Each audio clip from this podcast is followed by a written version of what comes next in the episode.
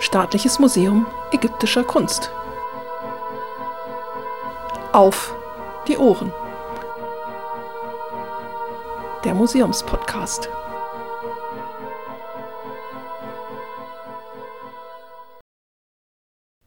Herzlich willkommen zum Podcast des Ägyptischen Museums. Mein Name ist Roxane Bicker. Ich bin die Museumspädagogin hier am Museum. Sie werden vielleicht gehört haben, dass Sie vor zwei Wochen nichts gehört haben. Wir haben nämlich äh, ganz frech eine Folge ausfallen lassen. Ähm, es ist nicht immer ganz einfach, unseren selbstgesetzten Terminen auch zu entsprechen. Und wenn man dann noch äh, ungeplante Ausfälle hat, dann muss man etwas improvisieren. Und deswegen haben wir hier nun nicht unbedingt eine Folge außerhalb der Reihe, aber doch eine aktuelle Folge, wenn man das so sagen will. Wir wollen heute nämlich eine Präsentation Ihnen vorstellen, die wir Anfang der Woche im Alten Hof im Infopoint der Museen und Schlösser in Bayern eröffnet haben. Im Infopoint gibt es regelmäßig Präsentationen bayerischer Museen, wir haben schon im September 2019 geplant für den Sommer 2020, also letztes Jahr, anlässlich unseres 50-jährigen Jubiläums uns dort vorzustellen. Aber diese Präsentation musste aus uns allseits bekannten Gründen auf dieses Jahr verschoben werden. Was ist der Infopoint überhaupt? Der Infopoint Museen und Schlösser in Bayern ist genau das. Sie können sich dort im Herzen Münchens direkt in der Innenstadt über die Museen und Schlösser in Bayern informieren. Sie finden dort Flyer, Sie finden Informationen, alles, was man zur Planung eines Ausfluges benötigt. Und Sie haben auch fachkundige Ansprechpartner dort im Infopoint, die Ihnen alle Fragen rund um die bayerischen Museen beantworten. Kommen Sie also einfach mal dort vorbei.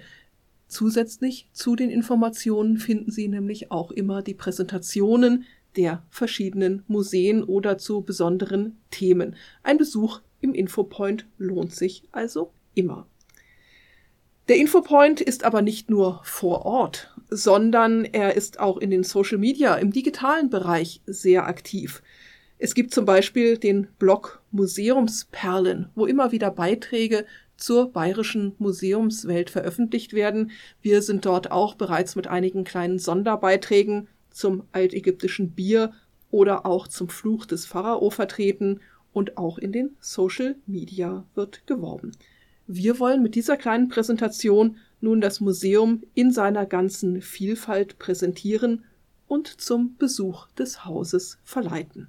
Den Infopoint, wir haben es am Anfang angesprochen, finden Sie im alten Hof in der Münchner Innenstadt. Aber was ist der alte Hof denn überhaupt? Ja, herzlich willkommen auch von meiner Seite. Auch ich bin wieder mit dabei. Äh, Arnulf Schlüter, stellvertretender Direktor des Hauses. Ähm, und wir haben am Anfang dieser Woche diese Präsentation im Infopoint aufgebaut. Äh, danken an dieser Stelle natürlich auch nochmal ganz herzlich den Kollegen vom Infopoint für diese sehr schöne Möglichkeit, das Museum auch hier im Herzen Münchens nochmal zu präsentieren und für unser Programm zu werben. Du hast gefragt, was ist der alte Hof? Der alte Hof, äh, früher auch alte Feste genannt, ist die herzogliche Stadtburg von München.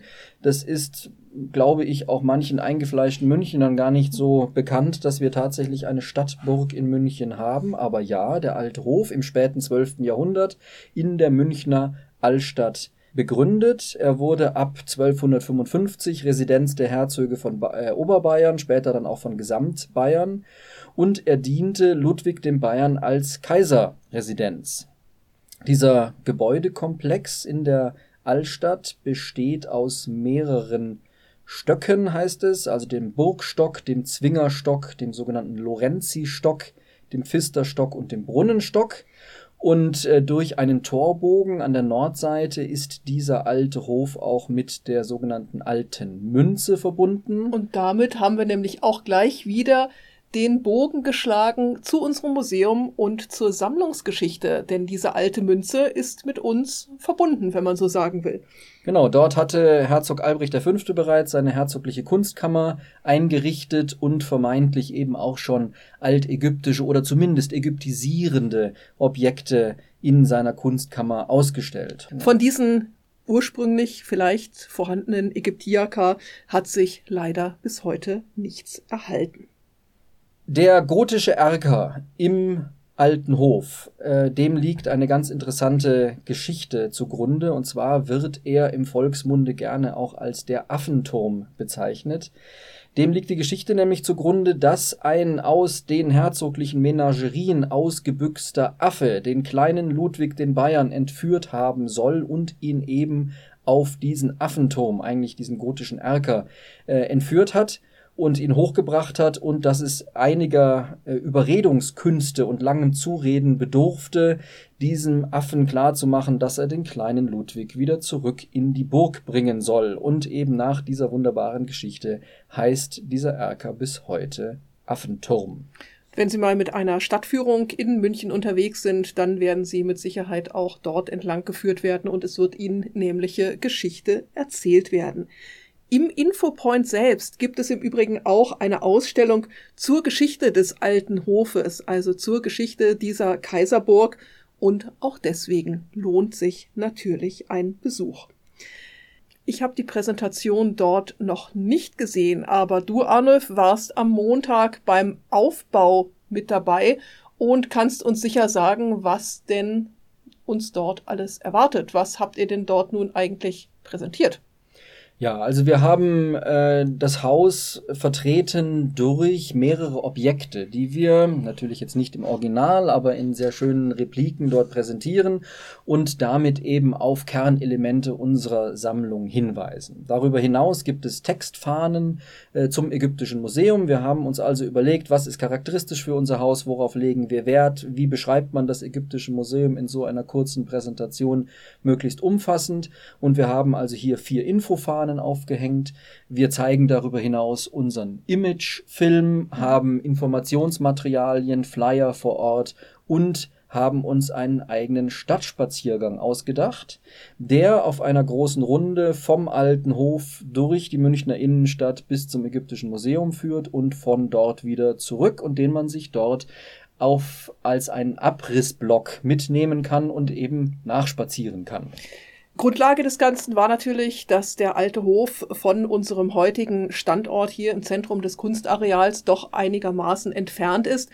Und Sinn und Zweck dieser Präsentation natürlich ist, dass die Leute auch zu uns ins ägyptische Museum kommen. Das heißt, wir wollten die Leute geleiten vom alten Hof zum Ägyptischen Museum, haben dort vielerlei Überlegungen angestellt, haben uns sogar überlegt, ob wir irgendwie Bodenmarkierungen im Stadtbereich anbringen, äh, um die Leute zu uns zu locken und haben dann gesagt, naja, in Corona-Zeiten, man will an der frischen Luft unterwegs sein, wieso also nicht einen Stadtspaziergang auf altägyptischen Spuren machen? Und es gibt in der Tat einige Stellen, im Münchner Stadtbild, wo man auf das alte Ägypten trifft. Zum einen natürlich eben, wir haben es gehört, die alte Feste, wo also auch schon Sammlungsobjekte sich befunden haben. Aber wenn Sie vom alten Hof weitergehen in Richtung Innenstadt, in Richtung Marienplatz, da haben Sie auch gleich schon wieder zwei Punkte, wo man Altägypten begegnet. Zum einen ist das die berühmte Kirche, der alte Peter, der Turm, den Sie sicher kennen, und wenn Sie sich den Turm einmal ganz genau anschauen, dann werden Sie sehen, dass dort oben auf dem Turm sich ein Obelisk befindet. Ein Obelisk, den man so ja auch aus der altägyptischen Kunst kennt. Es ist eine verkleinerte Version des vatikanischen Obelisken auf dem Petersplatz in Rom.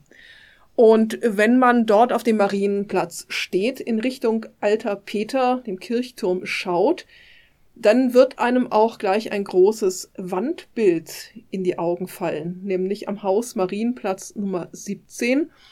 Dort befindet sich ein Wandbild, das einen bärtigen, halbnackten alten Mann zeigt, der im Volksmund gerne als der Stoffel vom Eiermarkt bezeichnet wird.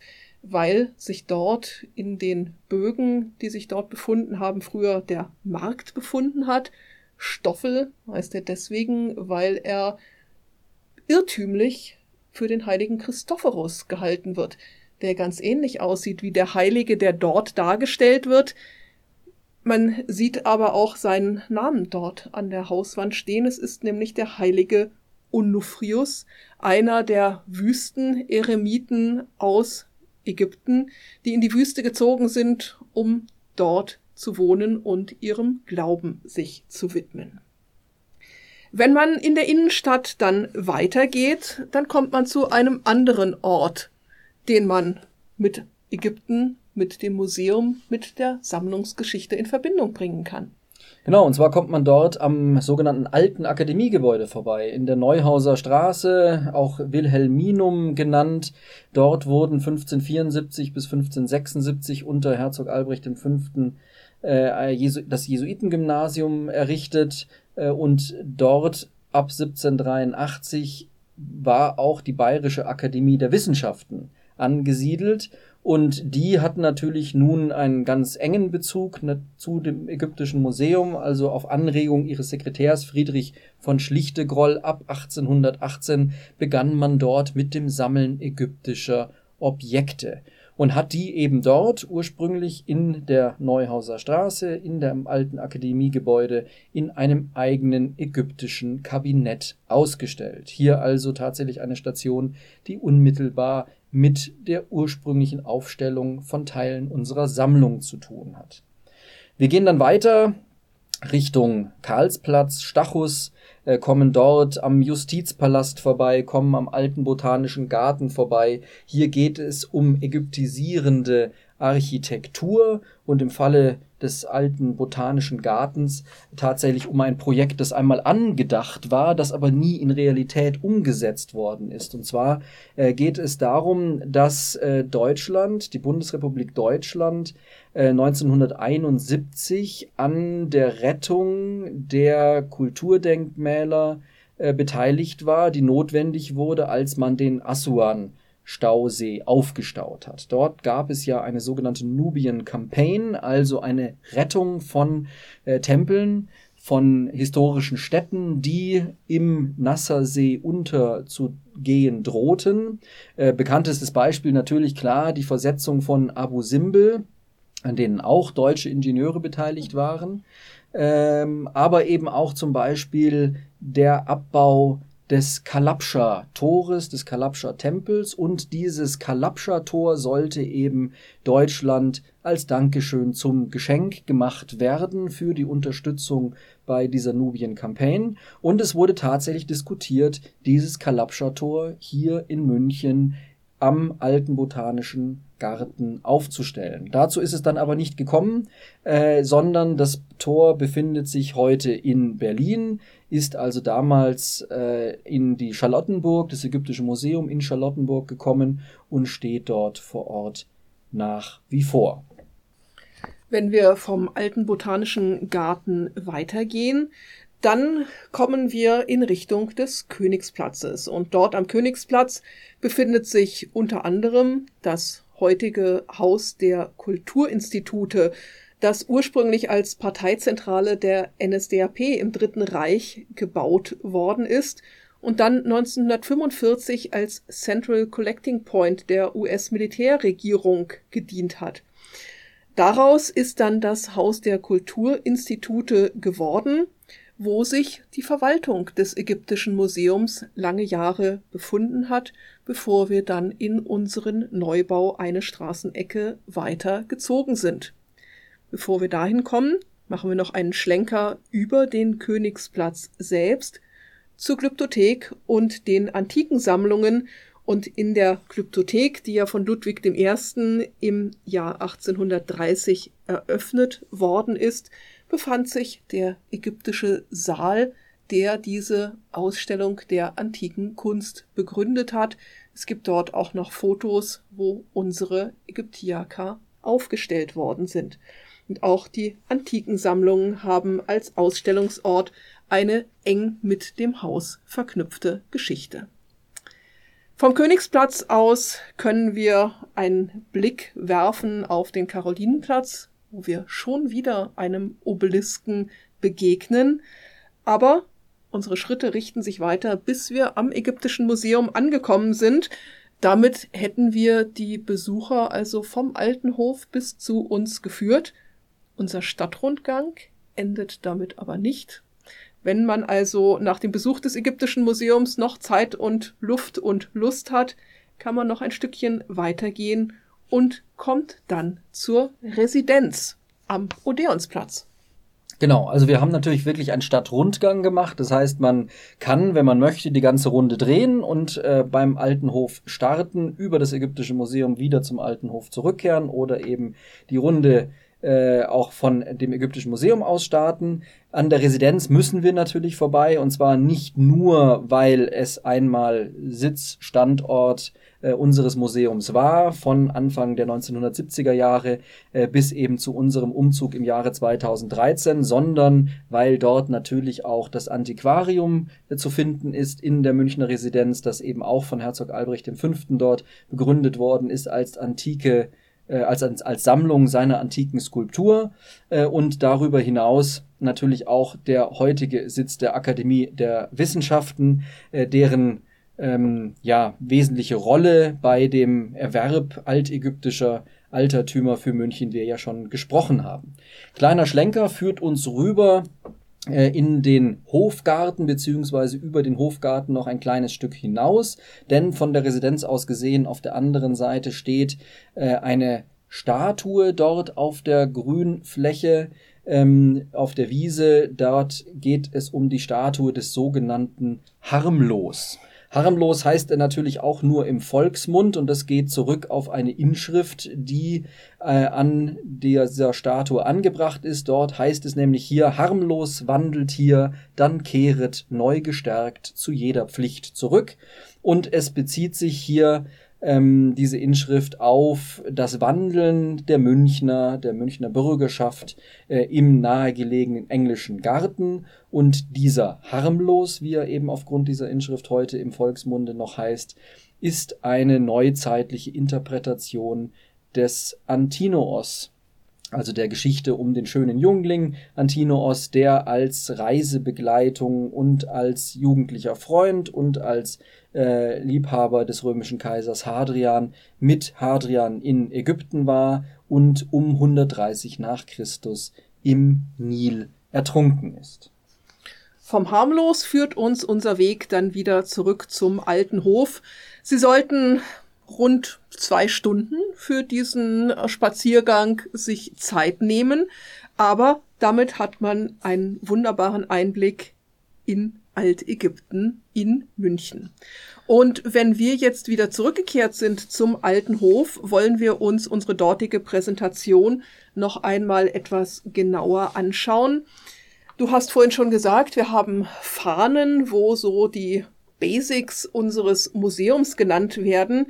Und wir haben uns den Spaß gemacht, das sind insgesamt vier Fahnen, dass sie mit den Worten staatliches Museum ägyptischer Kunst anfangen und dieser Name des Museums also die Basis dieser Texte über das Museum ist.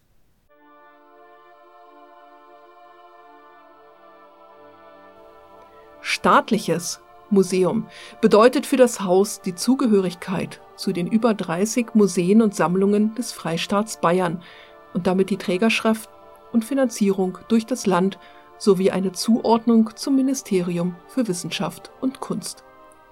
Für das Museumspublikum heißt das freier Eintritt für Kinder und Jugendliche bis 18 Jahren sowie für Schulklassen. An Sonntagen kostet der Eintritt für erwachsene Besuchende nur 1 Euro.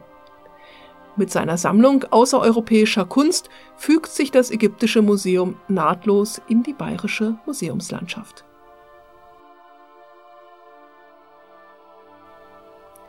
Museum und digitale Medien.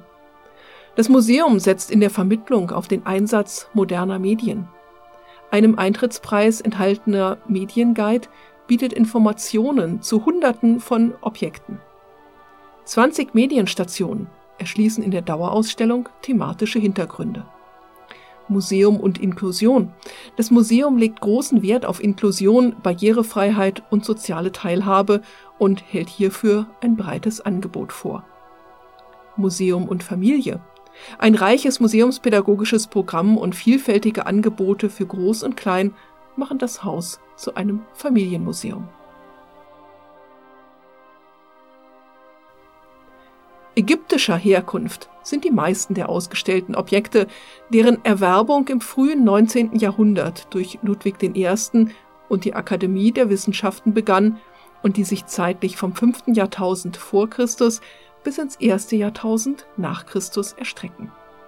Thematische Räume laden zur Erkundung von altägyptischer Religion, Jenseitsglauben, Königtum oder den Hieroglyphen. Hinzu kommen Denkmäler aus Nimrod und Babylon und Objekte nubischer Kulturen aus dem heutigen Nordsudan. Eine weitere Besonderheit sind die ägyptisierenden Objekte der römischen Kaiserzeit aus Italien. Kunst als Schwerpunkt. Der Name des Hauses verweist auf sein inhaltliches Konzept. Das Museum zählt nicht nur zu den wichtigsten ägyptischen Sammlungen, sondern konzentriert sich auf die Präsentation der altägyptischen Kunst und die Auseinandersetzung mit ihr. So hat es sich als Kunstmuseum und wichtiger Kulturort im Münchner Kunstareal etabliert. Ein weiteres Merkmal ist der Dialog mit Werken moderner und zeitgenössischer Kunst, was sowohl über deren Einbeziehung in die Dauerausstellung als auch in regelmäßigen Sonderausstellungen erfolgt.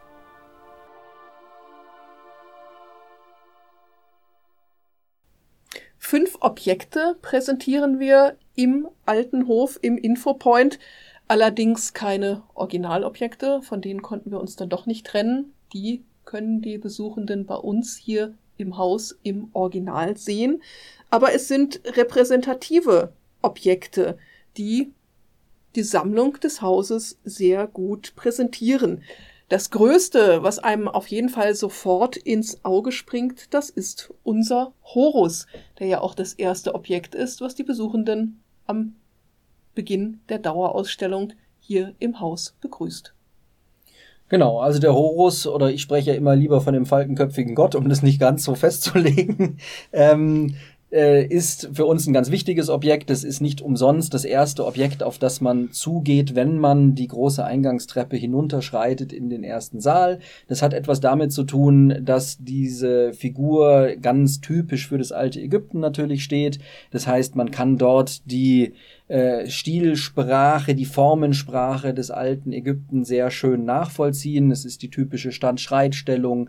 Die Statue steht auf einem Sockel. Die Statue ist damit eingeschrieben in einen dreidimensionalen Raum und vor allen Dingen das Ganze ist natürlich ein Mischwesen. Also das, was wirklich jeder Laie auch sofort mit dem alten Ägypten verbindet. Also ein äh, männlicher, menschlicher Körper mit einem eben Falkenkopf versehen. Darüber hinaus ist es äh, auch eines der ersten Objekte, das hier so nach München gekommen äh, ist. Äh, Ludwig I. hat dieses Objekt tatsächlich als sein erstes Objekt für die Glyptothek erworben äh, und 1816 hier nach München äh, kommen lassen. Also ein ganz wesentliches Stück. Und äh, das Ganze hat natürlich auch eine ganz interessante Geschichte, denn dieses Stück ist damals nicht direkt aus Ägypten gekommen, sondern eben aus Ägypten schon in der Antike nach Rom verbracht, dort bei äh, Bauarbeiten wiedergefunden worden, äh, in die Sammlung Barberini gekommen, von dort angekauft worden, später dann eben von Ludwig I. Das Objekt ist, so wie es heute dasteht, auch nicht in Gänze so wie es in der Antike ausgesehen hat, denn diese Statue hat eine Bruchstelle, das heißt man hat dort den Oberteil, den weitaus größten Teil der Statue kombiniert mit einem anderen antiken Stück, nämlich Basisplatte und Füße, hat also eine Reparatur vorgenommen. Ähm, das Ganze ist auch vom Museum nochmal für die Neuaufstellung im neuen Haus ähm, restauratorisch betreut worden. Man sieht also heute auch die genaue Anpassstelle, ähm, ganz spannende Geschichte äh, eine Farbfassung für diese Statue ist mal rekonstruiert worden. Also da hängt ganz, ganz viel dran. Ja? Also für uns ein wichtiges Stück und eben in einem Abguss, in einer Replik dort auch jetzt im alten Hof als wesentliches Objekt des Museums zu sehen. Das zweite Stück, was im Alten Hof ausgestellt ist, steht auch ganz in der Nähe vom Horus bei uns im Museum. Das ist nämlich die Standschreitfigur des Ipi. Und der Ipi ist äh, auch ein ganz typisches Objekt. Es steht nämlich für die Grabstatuen äh, der alten Ägypter, die, wenn es sie sich es leisten konnten, eben ihr Nachleben abgesichert haben durch ein umfangreich ausgestattetes Grab. Da gehörte so eine Grabstatue auch dazu. Das sind in der Regel hochstehende Beamte, das sind in der Regel Priester, die sich so ein Grab mit einer eigenen Grabstatue leisten können und Personen, die dem König besonders nahe standen. Und das tat Ipi ganz offensichtlich. Allerdings war er in seinem Hauptberuf nicht eben ein großer Beamter oder ein Priester, sondern er war Flötenspieler am Hofe des Königs. Das kann man sehr schön erkennen. Das ist auch in den Inschriften unten vor den Füßen Ipis dargestellt. Da hockt er nämlich mit einer Flöte in der Hand. Daneben haben wir noch andere Figuren. Wir haben die Figur des Sennenmut. Was sagen wir dazu? Zu Sennenmut, ach, könnten wir ganz, ganz viel sagen, sagen wir aber gar nicht, sondern verweisen auf unseren YouTube-Kanal und auf die vielen Vorträge, die wir dort halten. Wir haben dort nämlich eine Vortragsreihe VIPs im alten Ägypten, Very Important Persons. Und dem Sennenmut widmet sich ein eigener Vortrag von Professor Dr. Dietrich Wildung, der viel eloquenter über Sennenmut berichten kann, als wir das tun. Wir finden aber nicht nur Statuen von Menschen im alten Hof in der Präsentation, sondern wir finden auch unser allseits beliebtes kleines Nilpferd aus Fayence. Warum denn ein Nilpferd? Ja, unser Nilpferd ist natürlich stellvertretend für die in Ägypten eben auch sehr verbreitete Tierplastik zunächst einmal. Ähm, der, das, die Form des Nilpferdes dort wirklich an einem wunderschönen Stück äh, erhalten mit einer ganzen großen Besonderheit, denn diesem Nilpferd ist ja seine Umfeld, seine Umwelt direkt auf den Körper gemalt, denn das sehr schön türkisfarben dargestellte Nilpferd trägt als Bemalung das trägt als Bemalung nämlich Lotusblumen und Papyrusdolden. Das heißt also, dieses Türkisfarbene symbolisiert das Wasser des Nils und mit den Pflanzen ist also auch gleichzeitig sein Lebensraum ihm auf den Körper gemalt. Und mit diesem Nilpferd haben wir eine wunderbare Verbindung zu noch einem anderen ganz besonderen Objekt, was wir unter großen Mühen in den alten Hof gebracht haben. Das ist nämlich das interaktive Modell der altägyptischen Nilflut. Durch die jedes Jahr auftretende Nilflut, also der Nil, der durch Regenfälle im äthiopischen Hochland massiv angestiegen ist, das gesamte altägyptische Land überschwemmt hat und sich dann nach einiger Zeit wieder in sein Flussbett zurückgezogen hat, ist die altägyptische Kultur ja überhaupt erst möglich geworden. Der Nil hat nämlich äh, Sedimente mitgebracht, fruchtbaren Boden, fruchtbaren Schlamm, den er dort auf den Feldern abgelagert hat, und so ist aus der trockenen Wüste also ein Lebensraum geworden, wo man Feldwirtschaft betreiben konnte. Und wie man sich das Ganze vorzustellen hat, was die Nilflut sonst noch in Altägypten bewirkt hat, das haben wir in einem Modell dort gezeigt. Wir haben den Bereich rund um die Stadt Memphis als ein Relief darstellen lassen und mit einem Beamer wird dort also die Nilflut auf dieses Modell projiziert. Das Modell war bereits bei den Wissenschaftstagen 2016 im Einsatz. Es ist beliebt bei uns hier im Museum, wenn wir Workshops für Schulklassen machen und ist jetzt also für Sie im alten Hof zu sehen. Wir haben dazu auch nochmal einen YouTube-Film, wo Sie sich dieses Modell also nochmal anschauen können. Aber gehen wir noch einmal zurück.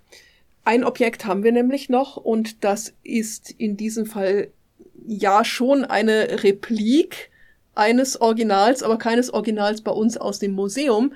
Es ist nämlich ein 3D-Druck eines Scans der sogenannten Naga-Kapelle. Ja, also wir verweisen damit natürlich auf einen ganz wesentlichen Aspekt dieses Hauses, das eben nicht nur sich als Bildungsinstitution äh, versteht, sondern eben auch eine Forschungseinrichtung ist. Und so hat das Staatliche Museum ägyptischer Kunst ja seit 2013 auch ein eigenes wissenschaftliches Projekt, nämlich die Grabung im Naga, in der antiken Stadt Naga im heutigen Sudan. Und dort wird schon seit vielen, vielen Jahren mit modernster ähm, Technik, archäologische Forschung betrieben. Wir haben ja dazu auch schon mal im Podcast gesprochen.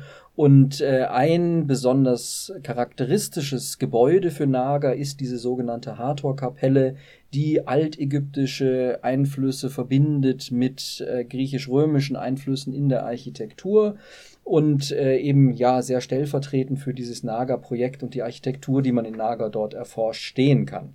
Und diese Kapelle ist vor Ort mit dem Streiflichtscanner eingescannt worden. Davon sind virtuelle Modelle gemacht worden. Und eines dieser virtuellen Modelle haben wir nun jetzt im verkleinerten Maßstab drucken lassen. Herzlicher Gruß an dieser Stelle auch an Thomas Bauer, der uns das extra für die Präsentation im Infopoint noch hergestellt hat und auch hat kolorieren lassen. Das ist sehr schön geworden. Und äh, damit verweisen wir eben auf unser Naga-Projekt. Also auch das lohnt sicherlich einen Blick in den Infopoint. Ja, und um das Ganze noch etwas abzurunden, wir sind ja auch ein Museum, das sich als spezieller Ort für Familien und vor allem auch für Kinder versteht.